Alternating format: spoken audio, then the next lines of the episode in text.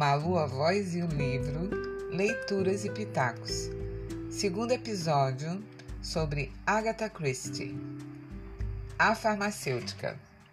A Primeira Guerra começou em 1914 e Agatha, com 24 anos, se voluntariou em um hospital, primeiro como enfermeira, depois no setor de distribuição de remédios. Os medicamentos da época não vinham em caixinhas, era preciso misturá-los na hora, como se faz em uma farmácia de manipulação. Agatha fez um curso de química e passou em uma prova que a permitia atuar como farmacêutica. Ali, a futura escritora aprendeu a curar e também a envenenar com maestria as vítimas de seus livros.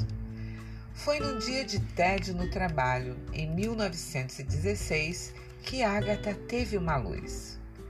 Ela já queria escrever um mistério policial havia algum tempo. Sua irmã, Mad, a desafiou, dizendo que ela não seria capaz. Estava começando uma era de ouro das histórias de detetive. Entre 1920 e 1930, livros que estimulavam o leitor a descobrir a identidade do assassino se tornaram tão populares quanto filmes de super-heróis são hoje. Torquay estava repleta de refugiados belgas por causa da guerra. Por que não ter um deles como protagonista? Assim nasceu Hercule Poirot, um baixinho bigodudo, famoso por resolver qualquer caso apenas com a massa cinzenta.